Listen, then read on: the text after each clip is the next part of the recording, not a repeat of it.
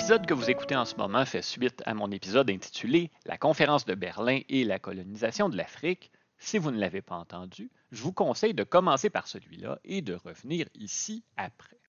Je vous ai parlé dans cet épisode de la conférence de Berlin de 1884-1885, où les grandes puissances se sont entendues sur des règles pour encadrer la partition de l'Afrique dans le but de la coloniser. Je vous ai fait la liste des parties prenantes de la conférence, mais j'en ai omis une parce que ça demandait une mise en contexte. En plus des nations présentes, avait été invitée une organisation qui s'appelait l'Association internationale du Congo. Et vous allez me dire que cet épisode-là était basé sur l'absurdité d'une conférence à propos de l'Afrique à laquelle ne participait aucun Africain. Mais le Congo, c'est en Afrique. Et vous vous demandez peut-être pourquoi je vous ai menti. Je ne vous ai pas menti. Voyez, je fournis les questions et les réponses, c'est pratique.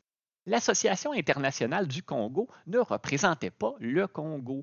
Elle représentait des gens intéressés à coloniser le Congo, tout particulièrement le roi belge Léopold II. La Belgique, petit pays créé dans sa forme actuelle en 1830, c'est une monarchie toute neuve lorsqu'on s'attaque à la colonisation du continent africain. Le premier roi belge, Léopold, tenait absolument à doter son pays de colonies. Quand vous êtes un monarque européen au 19e siècle, ça prend ça. Il n'y parviendra pas et son fils, Léopold II, sera encore plus obsédé par cette idée que son père.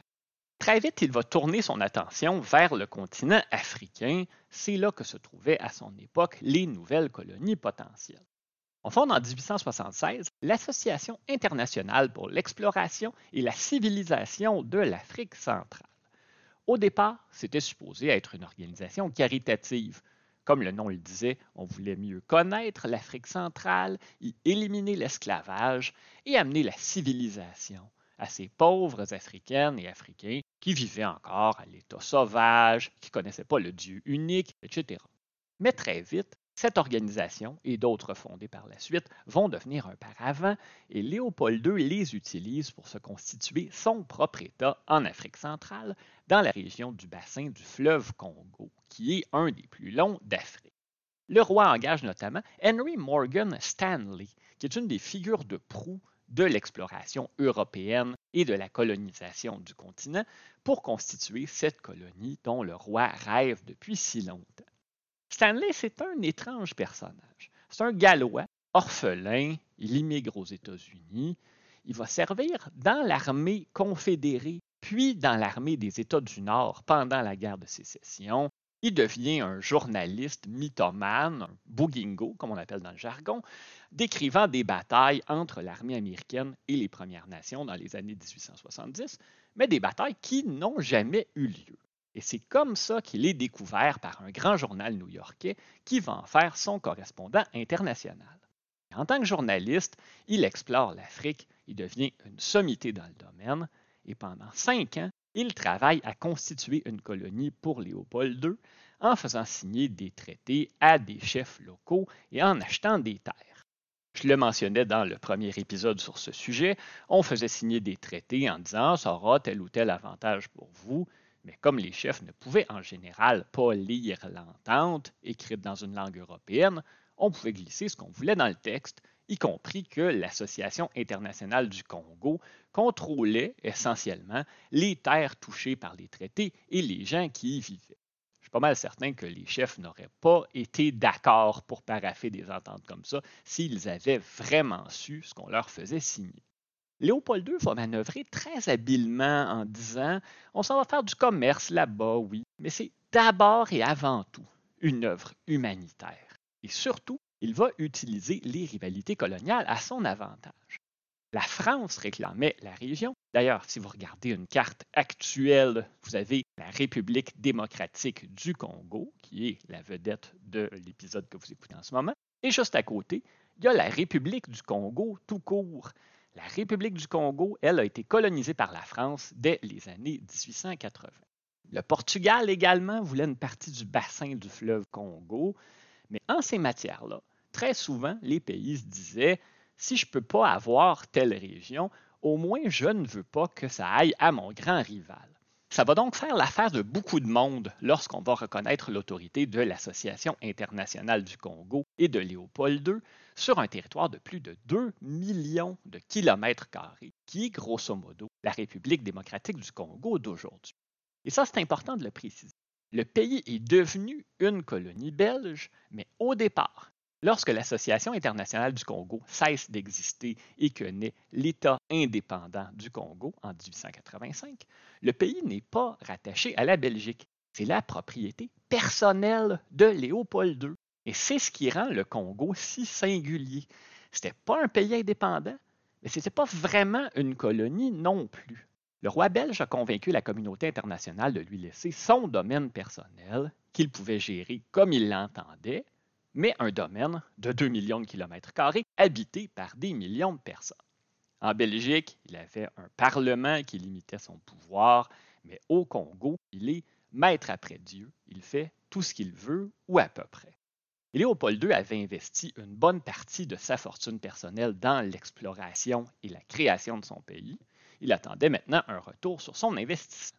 L'ivoire sera un des moteurs de l'économie du pays. Au cours de ses 20 premières années d'existence, le Congo en a produit plus de 3 millions et demi de kilos en massacrant probablement des centaines de milliers d'éléphants et d'autres animaux. C'était toutefois pas suffisant pour enrichir le roi comme il le voulait. Heureusement pour lui, malheureusement pour le peuple congolais, le territoire est riche en caoutchouc et on assiste à une explosion de la demande à partir des années 1890, notamment pour faire des pneus de vélo et d'automobiles. On est dans les débuts de l'automobile à ce moment-là. Le caoutchouc va vite supplanter l'ivoire comme principal produit d'exportation. Il faut produire le plus de caoutchouc possible au plus bas coût possible pour maximiser les profits, et c'est là que l'histoire de l'État indépendant du Congo prend une tournure tragique. Selon les statuts de l'État, les terres du pays appartenaient au gouvernement ou à des grandes compagnies et la population était mise à contribution, qu'elle le veuille ou non, pour obtenir la matière première. Les administrateurs coloniaux, qui étaient tous blancs, recevaient des primes quand ils offraient un bon rendement. On faisait donc travailler les populations locales jusqu'à l'épuisement grâce au soutien de la force publique. La force publique, fondée en 1890, c'est tout à la fois une armée, une police, et un instrument pour terroriser la population congolaise de manière à ce qu'elle remplisse les quotas de production de caoutchouc, souvent irréalistes, qui lui sont fixés. Comprenons-nous bien, tous les régimes coloniaux ont procédé à des exactions sur les populations non blanches des territoires qu'ils ont contrôlés. Mais le niveau de brutalité et de cruauté qu'a démontré la force publique et les autorités du Congo sont dans une classe à part, même de par les standards de la période coloniale. S'il fallait torturer, violer, assassiner, mettre des villages à sac pour obtenir de la population d'une région donnée le caoutchouc qu'on voulait, il n'y avait rien qui était hors limite. Les journalistes, les missionnaires qui se rendent sur place vont être horrifiés par ce qu'ils voient il y a un missionnaire suédois en 1897 qui disait avoir compté 45 villages qui avaient été rasés en guise de représailles parce qu'on ne voulait pas contribuer à l'œuvre du caoutchouc. Et ça, c'était seulement les villages qui n'existaient plus. On ne comptait pas les villages qui avaient été partiellement rasés. Un officier belge va dire pour sa part J'ai dû faire la guerre à trois reprises contre des chefs de tribus qui refusent de prendre part à ce travail. Les gens préfèrent mourir dans la forêt. Si un chef refuse, c'est la guerre et une guerre horrible. L'opinion publique internationale est scandalisée par ce qu'elle lit. Plusieurs auteurs vont écrire sur ce qui se passe au Congo. Joseph Conrad dans Art of Darkness, Mark Twain, Conan Doyle. Léopold II va bien essayer de préserver son image, d'abord en payant des journalistes pour dire que, ben non, tout le monde est heureux, tout va bien dans son pays. Ensuite, il va instituer une commission d'enquête qui va conclure que la situation est effectivement chaotique dans l'État indépendant du Congo. Quelques mois avant sa mort, le roi accepte de céder son pays à la Belgique et l'État indépendant du Congo va devenir le Congo belge et le demeurera jusqu'à l'indépendance en 1960. Quel est le bilan de ce quart de siècle où un des plus grands États d'Afrique a appartenu à un monarque d'Europe? Ça a été une catastrophe. À peu près tout le monde s'entend là-dessus. Mais comme on n'a pas d'idée claire de la population du territoire avant le début de la colonisation, il est très difficile de dresser un bilan.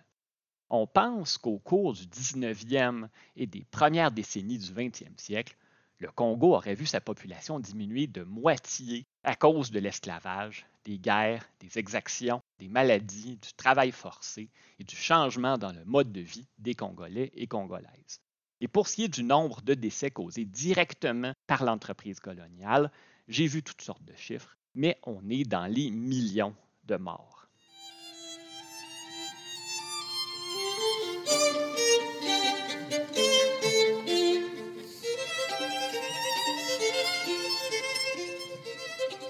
On ne peut jamais parler au passé du colonialisme.